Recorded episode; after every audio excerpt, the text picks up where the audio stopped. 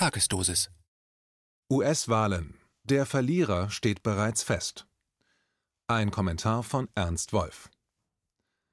In den USA spielt sich in diesen Monaten ein Schauspiel ab, das alle vier Jahre aufs Neue inszeniert wird und mit dem der US-Bevölkerung suggeriert werden soll, dass sie das Recht hat, selbst über den politischen Kurs ihres Landes zu entscheiden.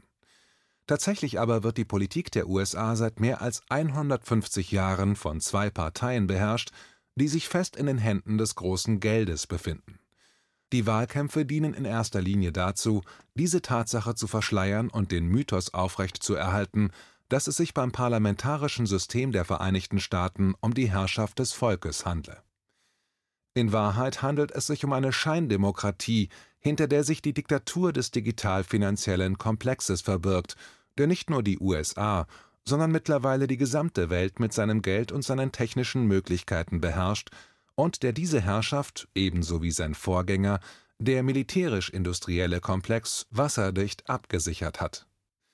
So müssen die Kandidaten für das Amt des Präsidenten zwingend einer der beiden Parteien angehören und hunderte Millionen Dollar an Spendengeldern einsammeln, um überhaupt zur Wahl zugelassen zu werden. Während des Wahlkampfes müssen sie damit leben, dass die öffentliche Meinung von einer Handvoll Medienkonzernen beeinflusst wird, die sie bei jeder noch so kleinen Abweichung von deren Interessen gnadenlos unter Beschuss nehmen.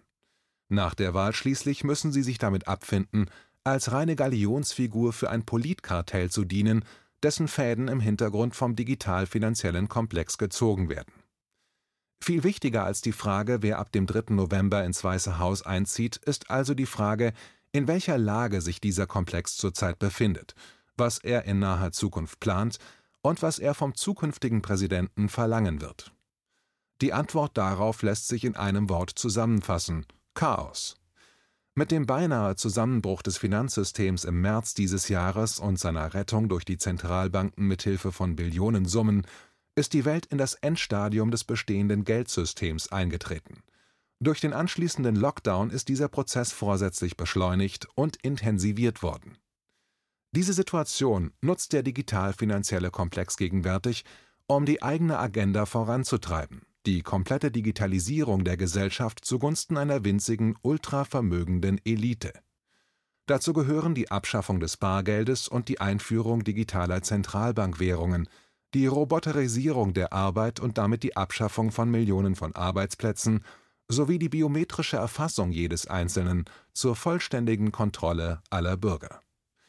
Da die Mehrheit der Amerikaner mit Sicherheit nicht bereit wäre, diesen Prozess unwidersprochen hinzunehmen, sondern im Gegenteil höchstwahrscheinlich mit erheblichem Widerstand reagieren würde, setzt der digital-finanzielle Komplex ganz offensichtlich auf eine Schockstrategie.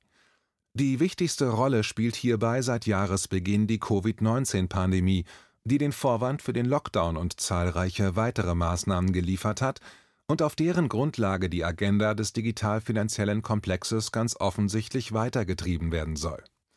Eine Umkehr von diesem Kurs kann und wird es nicht geben, und zwar aus folgendem Grund. In der Welt, in die wir zurzeit geführt werden, werden Millionen von Arbeitsplätzen aufgrund der Digitalisierung entfallen. Um den zu erwartenden Widerstand gegen diese Entwicklung zu brechen, muss man den betroffenen Menschen zumindest genug Geld zum Überleben geben.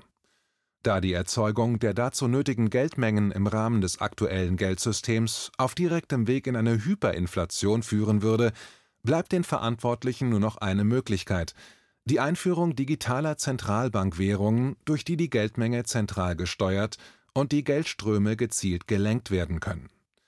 Dieses in der Geschichte der Menschheit größte und historisch einmalige Geldexperiment wird allerdings nicht verhindern, dass es neben der riesigen Entlassungswelle zu einem Tsunami an Zusammenbrüchen kleiner und mittlerer Unternehmen kommt und dass beides zusammen angesichts der unvorstellbaren Vermögenskonzentration am anderen Ende der Gesellschaft zu sozialen Explosionen führen wird. Um trotzdem ans Ziel zu gelangen und von sich und seinen wahren Absichten abzulenken, braucht der digital-finanzielle Komplex in den kommenden Monaten also vor allem eines Chaos. Die wichtigste Aufgabe des nächsten US-Präsidenten wird also darin bestehen, das gegenwärtige Chaos zu verschlimmern und durch die Schaffung neuer Krisenherde bürgerkriegsähnliche Zustände zu erzeugen.